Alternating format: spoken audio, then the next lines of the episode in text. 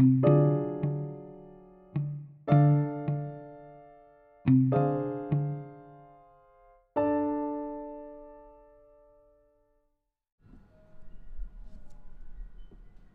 amor es la compensación de la muerte, su correlativo esencial.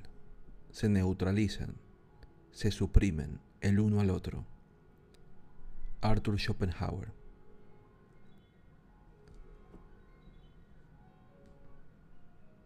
Sexo y género. Todos somos hijos del sexo. Todos fuimos engendrados a partir de un encuentro sexual. Desde que existe el lenguaje escrito sabemos que el sexo y el envejecimiento son obsesiones universales de los humanos, más aún en las sociedades desarrolladas, donde se han resuelto otros problemas más acuciantes. Ejemplo de la universalidad de la preocupación sobre el sexo es la gran cantidad de literatura dedicada al intercambio sexual, al amor y al desamor que la humanidad ha producido desde el origen de la escritura. También es ejemplo la facilidad con que a lo largo de la historia se han expandido las enfermedades de transmisión sexual, sin fronteras geográficas ni límites religiosos. Como ejemplo podemos citar los problemas, documentos y narraciones que surgen acerca de la identidad sexual y la homosexualidad. Y como no, la generalizada preocupación por la fecundidad o la esterilidad por la potencia sexual y por el orgasmo. Nos interesa el sexo como antídoto a la angustia que nos produce la idea misma de la muerte. La procreación es el resultado que persiguen las leyes de la naturaleza. Cierto es que estas leyes naturales no son conscientes en nuestra voluntad, al igual que comemos porque nos gusta, nos da placer, sin pensar que lo hacemos para no morir. De forma parecida copulamos para gozar del sexo, sin pensar en la perpetuación de la especie, ni tener conciencia explícita de que así estamos conjurando la muerte. La sexualidad humana tiene grandes similitudes con la conducta sexual de los demás mamíferos, en especial con la de los primates, en cuyo grupo nos incluimos junto a los gorilas, chimpancés, bonobos, orangutanes y otros monos más pequeños. Nuestra sexualidad también tiene rasgos peculiares que la distinguen, algunos de los cuales se observan ya en los primates, como es la práctica recreativa de la actividad sexual, independientemente de la procreación. En general practicamos el sexo para pasarlo bien, aunque en ocasiones también sea fuente de conflictos y pesares. Otras características humanas son la práctica del sexo en la intimidad, la ocultación de la ovulación femenina, que no se muestra externamente con señales de celo, el crecimiento de las mamas en las mujeres sin relación biológica con la lactancia, la menopausia, que se comenta en el capítulo quinto, y las funciones diferenciadas entre mujer y varón, que ya se observan en otros animales. Existen más de 4.000 especies de mamíferos, de las que muy pocas practican la vida en pareja como los humanos. Normalmente llevan una vida solitaria y se juntan tan solo para procrear, con lo que la mayoría de los mamíferos machos no coopera en la crianza de sus hijos. La conducta sexual recreativa, andar erguido, la complejidad cerebral que ha hecho posible el habla y la consecución de un largo envejecimiento son características propias de los humanos, aunque todas ellas encierran trazos que pueden observarse de forma incipiente en otros mamíferos.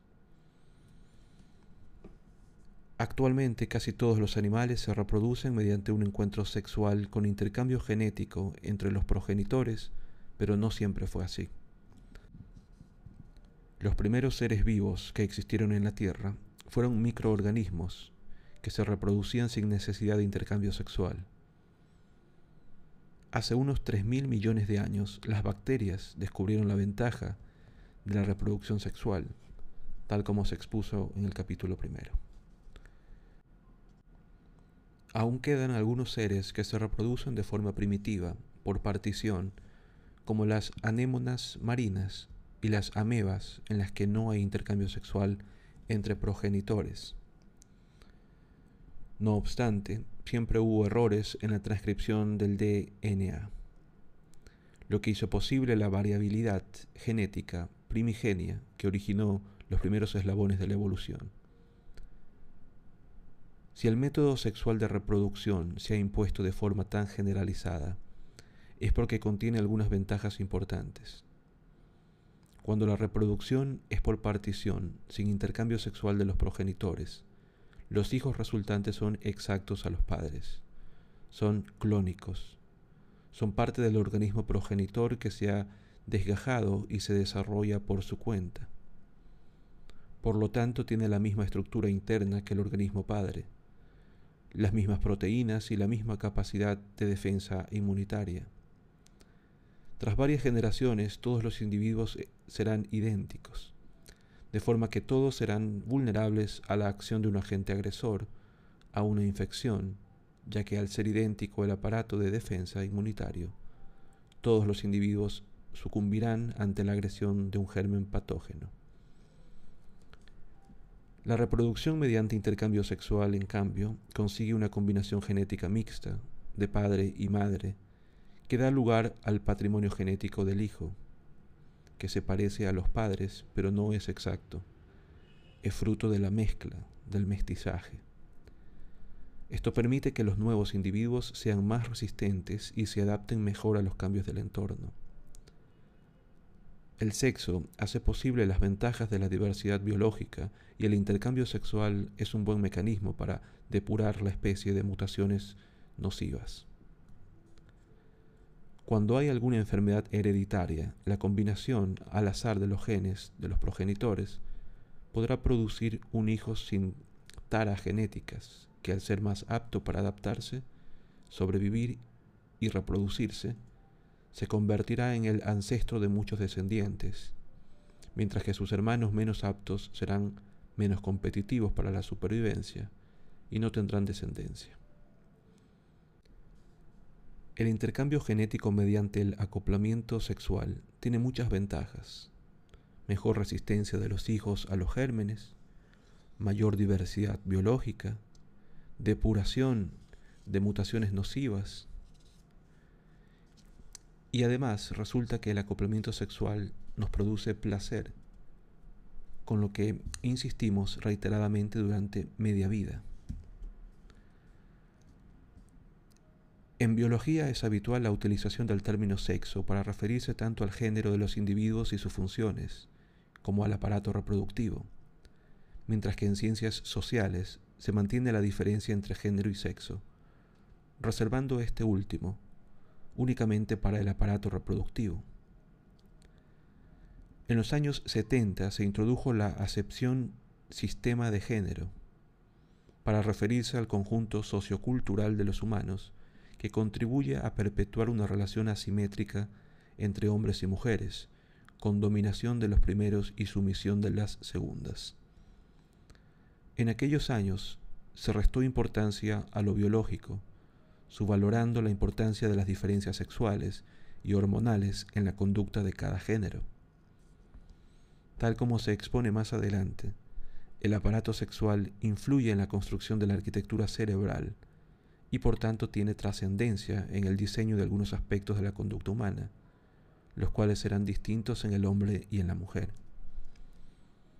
A estas diferencias se añadieron a lo largo de la historia las derivadas de los distintos roles reproductivos, tan dispares entre mujeres y hombres. Estos hechos no quitan importancia a las políticas dirigidas a resolver la discriminación de las mujeres. Es cierto que la dominación masculina tiene raíces socioeconómicas en la historia de los últimos milenios, pero también es posible que esta tendencia haya surgido a partir de funciones primigenias ya diversas. En cualquier caso, la polémica sobre la mayor o menor influencia de los factores socioculturales o de las características hormonales en la historia de las relaciones humanas no se pretende cerrar en este texto pero sí cabe aportar los conocimientos actuales que dan mayor amplitud al debate. Por lo que se refiere a la terminología en este texto, se usa predominantemente la expresión sexo, que se considera sinónimo de género.